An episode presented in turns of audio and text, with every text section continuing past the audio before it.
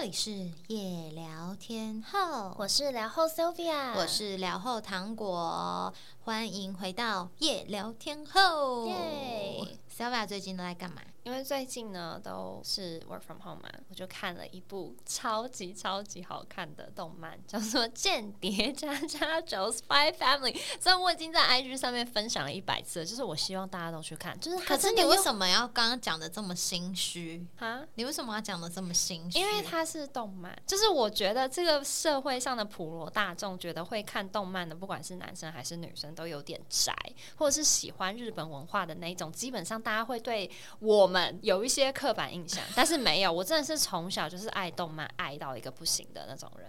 就是以前啊，什么火影忍者啊，什么 One Piece，然后呃猎人，嗯然后这一部真的是打破我就是对过去所有的，应该也不能说打破啦，因为就是那些经典的动漫作品，在我的心里面还是有一个非常非常高的地位。对，可是这一部应该是近期，就是除了什么《鬼灭之刃》啊、《进击的巨人》之外，我觉得最好看的动漫，这么。夸张？真的，因为他现在红到一个不行，你都没有看到吗？Netflix 的小编都会一直发跟 Spy Family 有关的贴文、欸。我没有兴趣的东西，我就没有看到啊。你看，就是有这种人那边说哦，我对动漫没有兴趣啊，那小孩子才看的东西。我没有说那是小孩子才看的东西哦，因为小蔡也会看动漫啊，哦但他不会很着迷，或是觉得说他一定要狂追的那种类型。没有，我真的已经很久没有追跟某一个影集或是什么的，嗯但是他是我唯一最近会追的，就是甚至连韩剧什么的，我都是等到结局了才会去看。因为你就是跟我很很落差很大的类型，因为像我们第一集的时候，哎，夜聊天后的第一集就是在讲实境节目嘛。哦，对，我最近就是在看卡戴珊一家的实境节目，嗯就是他们在 Disney Plus 上面嗯上映了，嗯就是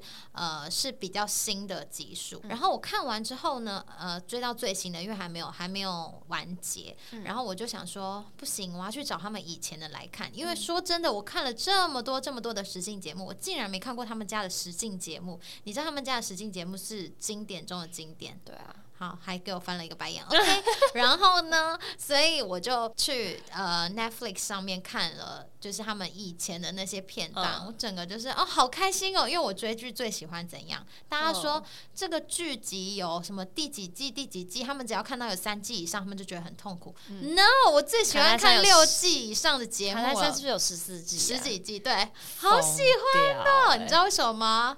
因为你就不会有剧荒的那一刻，好喜欢哦，so happy！我就一直在看这个，连小蔡都跟我一起看，然后他就说：“嗯，我觉得这蛮有趣的。”他竟然会说有趣，我真的很意外。我真的，因为我也不是没看过，我是看过的，可是我真的对实境秀是提不起兴趣。我超爱你怕欸剧荒，那动漫最适合你啦。我不你喜欢看假人在那边决斗啊！什么，你知道以是前假的那些动漫什么的都是四百多集以上的起跳的耶。我真的不喜欢看不是真的人的东西欸，因为连卡通，当然小时候会看卡通，可是我长大之后我就不会看了，我只会看柯南跟哆啦 A 梦。你们不懂，我真的不懂。动漫里面的那个能够教你的一些大道理，是其他影集没有办法教你。的。OK，好，下一个话题。在进入本期主题之前呢，我们来做一个心理测验好。因为今天的主题呢，也是有点游走在小暗黑的路线，嗯所以我们就来测一下，到底你有什么黑暗面？假如你是一只猫咪，什么事物会引起你的注意力呢？A. 从没见过的客人；B. 刚烤好的鱼；C. 家门外的野猫；D. 主人带回的新玩具。来，Sylvia。家门外的野猫吧，哦，所以你会对竞争者 比较有 注意。思？那我可能会是从没见过的客人。OK 好，那我们先来看 A，选择从没见过的客人，代表你心中有一个害怕失败的小恶魔。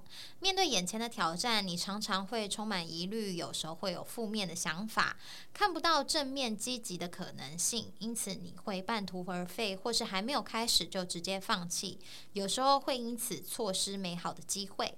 但其实很多事情，如果你没有去试的话，你根本就不知道自己合不合适。有时候保持着试试看的心态，努力踏出舒适圈，搞不好你会发现自己有很多的潜力哦。哎，我觉得很准呢。可是我觉得我的个性是那一种，如果我没有觉得这件事情百分之百的会成功的话，我不会去做的人。可是我觉得你现在有一点点的变好。哎，可是我做 podcast 是因为我知道我们会成功啊！哎呦，我是说真的。我最近还有在筹备一个新的一个事情，之后也会在节目跟大家分享。那那一件事情你也是觉得你可以做好？对，就是我我是那种，如果今天我犹豫，或是我有一点点的迟疑，觉得说我没有把握我会一定会成功的话，我就会裹足不前，非常非常久的人，就会让人家为什么你没有当明星？你没有当歌手，因为我是怕别人负面评价的人。对，然后可是如果今天我知道这件事情我一定会成功，我就会在一个月内把它完成。就像我们的节目，疯子。对，好，选择 B，才刚考好的鱼的你，心中有一个爱乱花钱的小恶魔。虽然呢，你常常告诉自己要省钱省钱，也会有金钱的规划或是记账的习惯，但是你常常会在冲动之下造成荷包大失血，就是冲动型购物的人啦。你经常呢会自己逛街的时候无法抵挡住诱惑，不小心就失心疯了。所以呢，你常常会有觉得啊捡便宜。嘛，不买太可惜的心态，结果呢，努力省钱却也努力花钱。B 的朋友看好自己的荷包。好，选择 C 的家门外的野猫，也就是 Sylvia。你的心中呢有一个爱比较的小恶魔，你是一个很好强的人，常常会在心里默默跟别人比较。这种心态会让自己显得不够真诚，你这样子会没有办法打从心底祝福别人喽。常常拥有酸葡萄的心态，你要试着打开心胸，放下竞争的想法，这样才可以变得比以前更快乐，有吗？感情上吧。fuck，那女的怎么可以赢我？这样？看为什么是她瘦？看为什么胸部比我大？胸部永远是你的那个，对我永远会跟人家比 胸部的这件事情，好惨哦。好，选择 D 呢？如果是主人刚带回来的新玩具的你，心中呢就是有一个爱玩的小恶魔。你喜欢在生活中添加很多的欢笑跟乐趣，你厌倦枯燥或是一成不变的生活，享乐会是你人生中最大的一个部分。所以无论你的工作啊，你的生活，你的课业多么的疲累，只要有任何好玩、有趣、新鲜、刺激的事情呢，你都会非常的有兴趣。所以只要加上一个诱导你的目标，你就会有很多的热忱可以去完成。可是有爱玩小恶魔的话，在感情中是不是不太好？嗯。他是我的第二个选择。Oh my god！你又爱玩又爱比较，难怪自己找麻烦。这一集我们要来聊的呢，是大家常常开玩笑说：“哦，谁谁谁是不是你的 Sugar Daddy？” 对，还是你是 Sugar Baby？所以这一集我们要来聊聊说，哎，到底包养这件事是什么样？所以我们就派 Sylvia 去做了一个社会实验。没错。那因为我们两个人之前就是讨。讨论了一下，觉得夜聊天后也应该有这样子的主题，嗯，因为这个事件其实是在社会中其实常发生的一个形态，对，所以呢，Sylvia 这次就当我们的特派员，社会实验特派员，潜入包养网站。算吗？对对对，潜入包养网站去了解一下，到底大家是怎么样进行这件事情。没错。不过我们两个人就是社会实验家，我们没有鼓励任何人去做这件事。要先讲好，我们不鼓励大家，我们也不会说你不准去做这件事情。那我们只是想要把 Sylvia 在这一次实验当中看到的东西分享出来。对。好，你觉得这一件事情会是一个很负面的事吗？因为大部分的人想到包养，都会觉得啊，包养就是怎么会有人想要去被人家包养啊？我今天一直在模仿三明，因为你就是 你每天在那边跟我说，因为我跟你讲，我有时候发文的时候啊，就是我也想说，哎、我这样讲，就是酸民会不会觉得不太好啊？然后我就会截图下来问糖果说，哎、是这样？你觉得酸民会来在下面吵架吗之类的？然后他就会跟我说，不要把我当酸民好不好？我不是，那你就是酸民代表啊。我算是社会观察家，我很懂酸民的心态啦，好不好？啊，怎么会有人想被包养啊？总之，为什么我们会想要做这件事？其实也就是让大家算是、呃用不同的角度去看这件事情吧对。那对 Sylvia，你会觉得包养是件很负面的事吗？我觉得包养就是有一点像是一个各取所需的关系，但是当这件事情牵扯到金钱上的交换的时候，嗯，我就会觉得他有一点点游走在不管是道德嗯或者是一个健康的边缘啦，应该这样讲。对，所以呢，反正 Sylvia 她就呃，在她 居家隔离的这段时间，去做了这一个社会实验。嗯那你一开始是怎么样子去联络上所谓的 Sugar Daddy 的？你去哪里找 Sugar Daddy 的？我就直接在 Google 上面搜寻 Sugar Baby，哦，因为你想当 Sugar Baby，对我就想说，如果我今天是想要当 Sugar Baby 的话，嗯那我要怎么去找我的呃我的客源吗？嗯应该这样讲，所以我就直接在 Google 上面搜寻，然后它第一个跳出来的就是一个网站，叫做台湾甜心网。哦，嗯所以那个网站里面就是在进行这一件事。对那我们现在这样讲出来，他会被举报吗？我不知道，但是他被举报了，我也觉得没关系。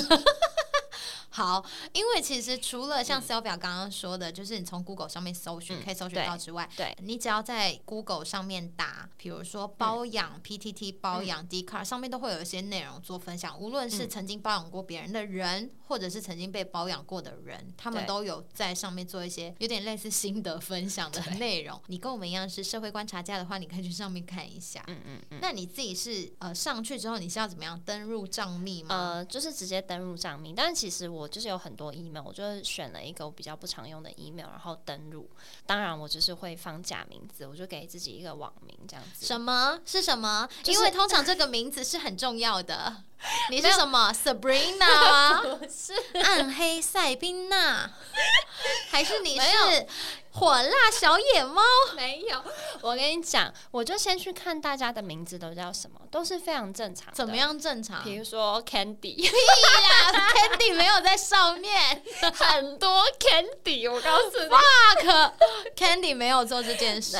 但是因为我在游戏里面的名字就叫维维，所以我也没有想什么，我就直接放维维了。哦，对对所以如果就是有一个正常的一个名字，很像小明的名字。没有人取很劲爆、很奇怪的名字吗？没有，包养网上面都是比较正常的名字，因为他们要呃，就是让 Sugar Daddy 知道说他们就是一个真实的通的人真实的女生，所以其实他们不会取什么性感小野猫这种是不会的，不能营造这种人设哦。不行，因为如果是这种人设的话，你就是会去别的类通型去找你的客源，但是这个是一个比较呃他想营造是一种质感吗？还是什么？是有某一种质感。哦，对，因为你一登入之后呢，你除了放你的名字之外呢，你还要放四张照片，他才会把你升级成女生啊。你女生你只要放四张照片，他就自动把你升级成 VIP。然后就是你不管是在收讯息，还是就是呃你的曝光度啊什么都会比较好，这样子。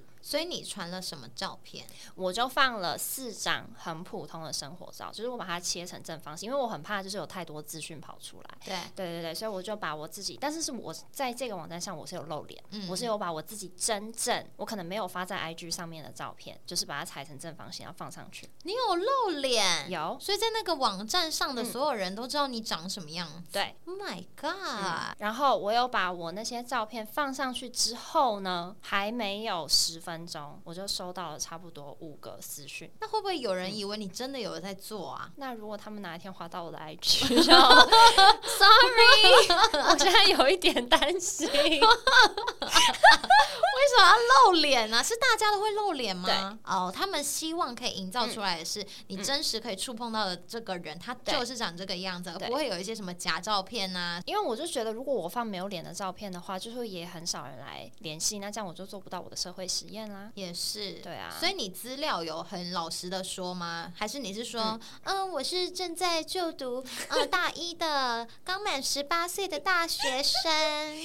我后来其实有想过两个方式，我一个就是当我自己，对然后看就是像是我这种女生是什么样子的一个发展的状况，然后嗯另外一个我想说可能就是假装自己是个二十岁的女大生，但是我先实验的是我是写我自己是三十岁，嗯，然后是文字工作者这样子。哎、你写的很明确，对，因为我就想说我在讲话的时候不要暴露自己是个骗子，所以我就想说还是要写一些比较真实的东西啦。所以他的呃讯息都是在这个网站上面运作，还是你们其实私底下也会有联系？呃，私底下一定会有联系，但是第一次一定是在那个网站上面的那讯息框框里面。嗯但是通常呢，Sugar Daddy 的第一句话就是呃，我是做什么的，我几岁，然后可不可以交换 Line 或者是微信，然后他就会把他的 Line 跟微信的账号放上去，然后就我就是 Sugar Baby 会自己决定说我要我要不要加这个人的就是私人联络方式这样子。哎、因为他们一定要说他自己的年纪跟那个他在做什么，这是很重要的。对于包养这个形态来说，嗯。这件事情是很重要，因为你有没有足够的资金，以及你的年纪大概是怎么样，我能不嗯。能接受到这个范围？没错，没错，因为通常女生都会是比较年轻的，对。然后男生通常年纪比较大吗？呃，其实这个是我刚进这个网站之后，我以为所有的 Sugar Daddy 都是年纪非常大的。大家都以为可能嗯是五六十岁啊，或者是四十几岁，然后都是可能有的有家庭，或有的单身这种的。对，但是我有聊到天的是二十五岁到四十五岁之间，有二十五岁就在玩这个的人五，岁，没错，那他是什么研究生吗？他是某大学的医学生。那他有钱吗？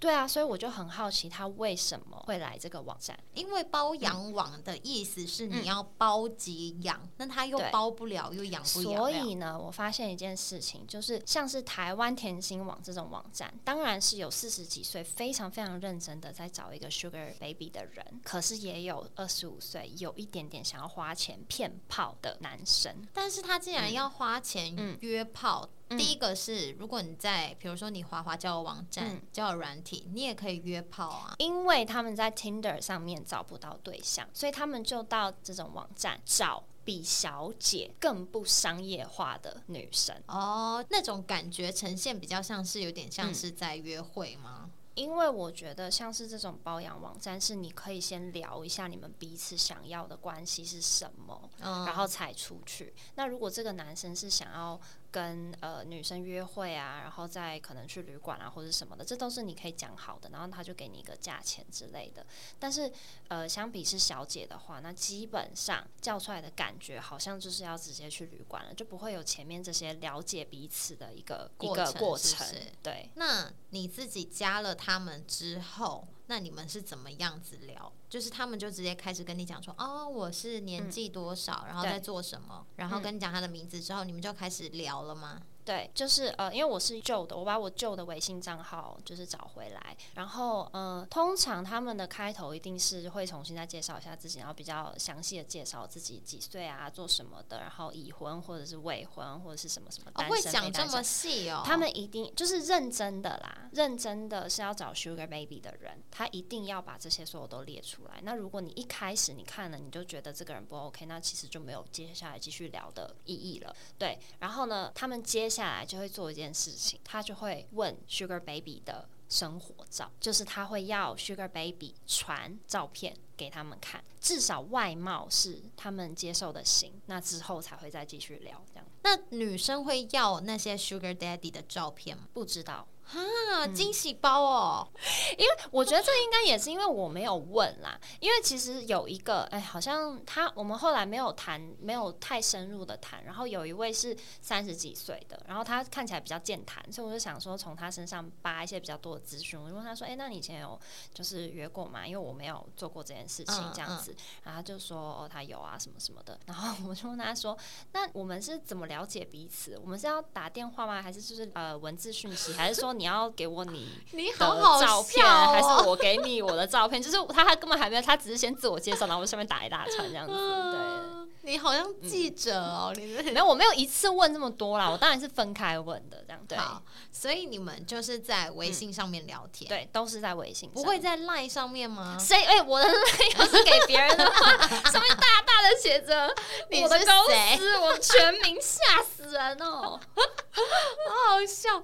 所以你呃。们除了在微信上面没有用其他的通讯软体，呃呃，有几位就是他们的 Line 跟微信都是呃工作上，比如说 Line 就是私人的，然后微信是工作上的客户会用，嗯所以呢，他们就会问我有没有一个东西叫 Telegram。哦，对，因为 Telegram 之前就是 N 号房的时候，其实他们就是大家知道 N 号房的事件嘛，就是韩国的一个性暴犯力罪、性性犯罪犯罪的一个事件。那为什么他们会在 Telegram 上面进行？就是因为 Telegram 呢是比较私密的一个聊天室，就是它是用邀请制的方式把你邀请进去。那在这里面呢，他可能可以传一些加密的档案，或者是有那种看过积分的一些呃聊天方式，嗯嗯嗯所以大家会有一种哦这里比较安全的感觉，反而被拿嗯来作为很多性暴力或者是性犯罪的一些性交易的一些平台，这样。对所以 Telegram 在 N 号房事件之后，就有一点被形污名化这个样子了。对对对好，所以你们就在那个上面聊天。对，那怎么样子谈价格啊？就是说，嗯他们会主动讲吗？还是说是你自己开一个价格？因为我不懂嘛，所以就不能装懂，所以呢，我就会呃请他们开价。但其实一开始的时候，他们都会问一个我自己觉得有点可爱的问题，他们会问说：“诶，请问 Sugar Baby 对零用钱的期待是多少？”就是我觉得他们这种时候就是要套话，套出说 Sugar Baby 不管 Sugar Baby 懂不懂价格，嗯他都想要知道说这个 Sugar Baby 觉得呃，比如说一个礼拜要多少钱，或者是一个月要多少钱，他们觉得足够。那如果 Sugar Baby 开一个很低的价钱的话，那他就会从那边开始往上调。他我还会往觉得上调。会，因为他要他要让你感觉他是真心想要包养你，而不是想要只跟你玩一玩。那你自己嗯是怎么有谈到什么样子的价格？听起来好怪啊！听起来真的是 OK。我认真就是有聊价格什么什么的，就只有两个人。嗯，然后一个呢是最后聊到是一个月十二万，一个是一个月八万。那你要陪他们做什么事情？呃，就是他会讲说，嗯我希望你可以做什么什么什么这样子，一个月我给你十二万这样吗对十二万的那个是他之前的那个 Sugar Baby，开的价格。不是他之前那个 Sugar Baby 从他这边赚够钱之后要出国游学了。他还有跟我解释为什么他跟他前面那个 Sugar Baby 结束了，是因为 Sugar Baby 一开始的时候就跟他讲说，我就是要从你这边赚够我要出去留学的钱，我一赚到之后我就会离开。所以他赚到了之后，他就离开了，他就去英国了。所以嗯，所以他就跟我解释说，哦，跟他前一个 Sugar Baby 是一个月给他十万，然后他都做了些什么事情。那他做了些什么事？呃，就是一个礼拜会陪他两天，也就是说一个月会有八天，但是每一天都是差不多三到四个小时，因为他呢是个已婚人士，嗯所以他只有在下班的时间是有空的，然后嗯非常非常偶尔周末是有空，但是他就会把自己的时间调配的很好，就是一个礼拜就是见两天。那那两天会做什么呢？他就会问你说，你对亲密的接触的接受程度到哪里？所以他也可以依照你嗯可以接受的程度来考虑他要不要对包养。对，而且他真的认真谈到说，问我说可不可以接受他抽烟、偶尔喝酒，然后各种的的细节都好会告诉细我。哦，对，这有有有要聊这么细哦？我后来发现，每一个人在聊的时候都会聊这么细。他是怕说他、嗯当他付你钱之后，发现你没办法做到某些事情，或者是你得知了他你原本不知道的事情之后反悔之类嗯的，是这样吗？应该是，但其实我不太确定他们的心态到底是什么。这样真的所以大部分都是开到就是用一个月来计算，对。然后他呃，通常都是开一个月，然后一个礼拜要见几次面，会这样讲。然后可是有几个是那种我觉得比较特别的，就是当然就试用的是那种，排除那种一过来就直接问你上床多少钱的那一种嗯，的话，有认真跟你聊他到底想要什么的，有那种就是可能呃他不确定有没有跟这个 Sugar Baby 成立一个一个月甚至是好几个月的关系之前，他就问说，哎、那如果我们只是出来尝试约会一次，我给你一万，那我们之后的价格再继续详谈，这样子 O 不 OK？、哦但是一次约会就是一万这样子，但是他也想试试看，也不想要轻易的随便花了一笔钱对子。对对。那你有因为他们报这个价格而让你有点小心动吗？想说，哎、好像也是蛮好赚。等一下哦，你知道我听到十二万的时候啊，我整个心脏来，哎、我拼死拼活的工作才几万，你知道心里面真的会有那种想法。可是呢，马上就有一个想法让我打住了，因为有一件非常非常重要的事情，就是我觉得一个男人愿意花在一个 Sugar Baby 身上的钱，一定是他算好的投资，就是他不会在一个不熟悉的女生身上花多少钱，他给你的价格一定是对他来说是很少的钱。对，对，然后第二是他觉得，呃，他可以用这个价格得到某一些利益，甚至是呃对他们来说是划算的，他们才嗯会去做这这么做件事。情。所以当我想到这件事情的时候，我就没有这么心动，为啥？因为我就觉得那他就给我一点点，那跟公司给我薪水还不是一样？可是很多，难怪会有女生心动哎、对啊，因为连你去做实验，你都有一点心动，就是真的听到十二万的时候，因为那个是有认真谈哦，因为这个认真谈的这个人，我做了一件其实让我非常非常紧张的事情，就是我我有跟你讲啊，就是我跟他语音电话，哦，你跟所以他是有听到我的声音的，我觉得然后他就听到嗯 podcast 比对一下，想说好像蛮像的。这样子，我真的是会吓死哎、不要不会啊，你现在下都把这件事情讲出来了，不行，他等。下他等一下，这我不知道哎、这会不会有什么 confidentiality 的问题？不过没关系啊，我我给他匿名，没有人知道他是谁的。好好，那他们开价，就是他开给你价格了之后，嗯，他们大部分的要求都会一定要有亲密关系吗？会不会要你跟他们去约会，嗯。或者是通常都会跟你讲好说，哦，是不是不能公开，不能 PO 照片，不能 tag 我？或是什么的，嗯，不能嗯。加 Facebook，、会讲清楚吗？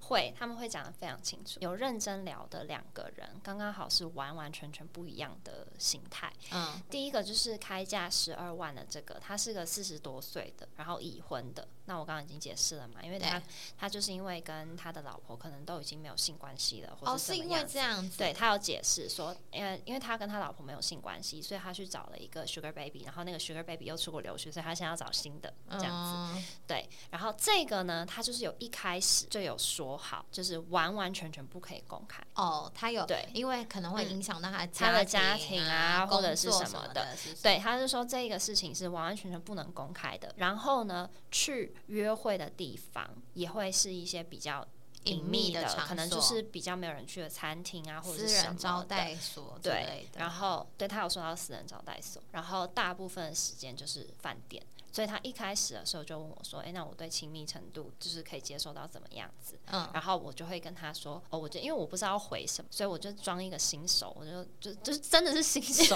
啦，你没有装，对，就是装的更单纯一点，你知道吗？就是我哦，我我都可以啊，这样子。”嗯，对对对，嗯这样子嗯跟他讲。那另外一个呢？另外一个，他就是三十几岁，然后他自己开一间室内设计的工作室。然后你可能觉得三十几岁为什么要去当 sugar 其实都比我想的年轻哎。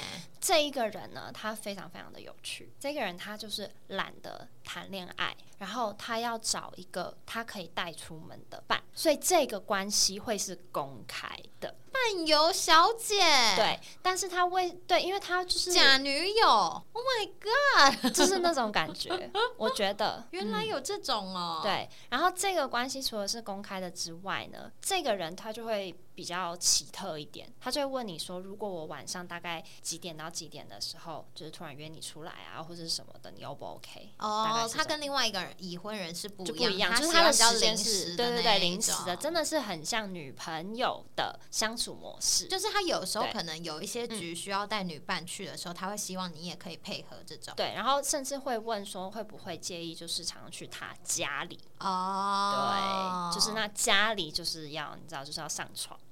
对。反正你回应嗯。都是说 OK OK，对，什么什么哦都可以都这样子。不知道，虽然是回答的好像很云淡风轻，但内心其实是非常震惊。有什么是让你真的觉得很震惊三观的事件吗？我觉得第一个让我就是头脑爆炸的一件事情，就是有一个男生，他是真的非常非常认真，他认真到就是有问了关于上床的所有的事情，然后附上一张他在近三个月做的身体检查单，就是我没有性病的一个证明。哈，对，好细节哦。对，然后重点是哦，他呢还提供 Sugar Baby，就是我三万块去做身体检查。如果我也没有任何的性方面的疾病的话，他才愿意继续谈。好大方哦，因为如果就是检查完之后有的哦，话，没有，但是前面我们大概讲了五分钟，就是就是好像个性很合，但其实我都有点在装，我就是有点一定是装的啊，装可对啊，爱，装可爱，基本上是在装可爱，装没主见之类的，不能 太有意见了。对，但是我有试过，就是当一个假装很有意见的，因为我在后来知道大家的那个大概的菜谱大概的那个价钱之后，我就有装说，哎、一个月我就随便给，我就给说八万这样子，然后看他们的反应是什么。那他们反应有比较没有，他们基本上就不怎么聊了。啊，他们就是喜欢乖乖的听他们话的。对，因为在家里都已经被老婆骂了啊，在外面还找一个意见很多的干嘛？好好笑哦。那你还有其他震惊的事情吗？我觉得有一些 Sugar Daddy 就是会除了问你的，因为比较有礼貌的，可能就是问说，哎、那你有没有一些就是全身的生活照可以给他看？他其实就是要看你的身材啊什么的之类的啦。嗯，但是有一些就比较直接，他就会直接问你说三围多少。那你有谎报吗？我没有谎报，你有直接跟他们说我胸部很小，对我直接跟他说我胸部很小，但他还是开给你十二万，哎、这个人对啊，我、他就问我说多少，我就说应该 A 吧，可能 A 不到哦。对，你以前要这样讲有 OK 吗？等一下，一两天后的听众是没有很想要知道这件事情。我快笑死了！好，然后呢？其实我有各种不同的讲法，就有一些我就会讲说哦，就是很正常的比例什么什么的，但是嗯刚刚好就是比较聊的比较认真的两个都是 A 不到这样，然后他们都你就直接讲对对对。那就是从前面听到这里，这个社会实验，你最后是怎么退出的？就是你怎么跟他们说？哎，我不要。老实讲嘛，嗯，因为他们现在都还在我的微信里面，我还没有你还没拒绝？我还没封锁，我也还没有拒绝。然后他们有很多的那个就是未读讯息。讲真的，这个社会实验我还没有想到我要怎么去结束结束它。这个等一下我们要讨论一下。因为讲真的，这个过程当中，你们嗯也没有到真的非常的了解彼此，就只是大概知道、哦，有这些人会去做这些事情，然后这个网站和这一个交易是怎么样子的运作。对，可是你说你们也没有真的出去，或者是也嗯就讲了对那通电话，那那通电话是在讲什么内容啊？就是了解一下彼此。但是我就会保留很多，他可能就会问很多，说：“哎、那你的工作是什么啊？那你住在哪里啊？你平常的休闲活动是什么？”我就会骗一骗啦。这些东西我没有办法告诉他啊。对啊，但是大部分都好条列式的一个 Q&A 哦，嗯好像在但是做访问哦。但是有些有一些 Sugar Daddy，他就是会有一个他们想要问的东西，就一开始的时候就会问你，然后有一些就是不想要呃问这么多的，那那个我可能跟他聊的就会比较慢，我也没有办法从他那边得到太多的讯息，所以后来就不了了之了。就是有些就是想要一开始先聊个就是交个心啊之类的那种，我就没有办法做好好的实验，对啊。但还好，反正你现在也可以删一删了。他们就会想说，啊，这个人消失了。就是消失了，我想应该也是有很多消失的人在这个网站上。对对那你的账号怎么办？嗯要注销吗？已经注销啦，那你会觉得这样子薪资这么高的、的一个状态的话，为什么不会想要这样子赚钱？我没有办法对 Sugar Daddy 给的那个价格感到真的很心动。除了我刚刚讲的一个理由，就是其实都是对他们来讲是算好的投资之外呢，我觉得开始做这件事情的话，你就没有办法，因为你跟一个你根本不爱的人去约会、去上床，嗯，然后你就就没有办法保留那种爱情的单纯，或者是你想要那种跟某一个人上床的那种浪漫。就是你没有办法，我自己会觉得啦。当你把这件事情当做是交易的话，那你真正的这一块，那你可能就失去了。总归一句，Sylvia 缺的是爱，我不缺钱，我缺爱。对，所以这个实验就到这边结束了。因为他不缺钱了，Sugar Daddy，I'm so sorry 呀，好好笑。大家别想在那个网站上面再找到 Sylvia 的照片，虽然他放的是他真实的照片，我不知道为什么他要这样。我以为这个实验就是他不会放真实的照片，因为你知道吗？我是录音这今天我才知道这一切，就是我跟你们一样都是现在才知道的。因为那时候我们就是说好，就派他去做这个实验，然后其他东西我们就是录音那一天才聊。嗯，因为我想说，如果我很早就知道的话，真的没意思啦。对啊，他怎么会放自己的照片？那是要去盗图啊？怎么会这么傻？不是，因为我就怕盗图害到那个人啊。哦，对啊。那如果他很有良心哎，对啊。那我想说，反正反正我就说社会实验，就算被被发现，那也无所谓。嗯，好啦，就是会上这些网站的 Sugar Daddy，他们可能也是缺。爱可能也是缺性，或是缺乏人家陪吧，所以才会需要女生来做这些事情。对，就是可以花一点闲钱去得到他们想要的东西。然后再次重申，我们不鼓励任何人 去做这些事情，但我们希望大家可以呃借由夜聊天后，可以去更了解这个社会上还是有很多各式各样的事情正在发生。对呀，对呀，好。然后呢？如果大家对这集有什么意见，或是有什么你知道更多的细节，或是你们想要跟我们分享的事情的话，都可以在 Apple Podcast 留言给我们，或是可以在夜聊天后的官方 IG 告诉我们。嗯，记得到 Apple Podcast 给我们五星好评，然后推荐给你朋友，告诉他们我们很赞哦。耶！小表要说什么？没有，每一次都没有。好的，拜拜。哎，我今天分享很多事情哎。拜拜。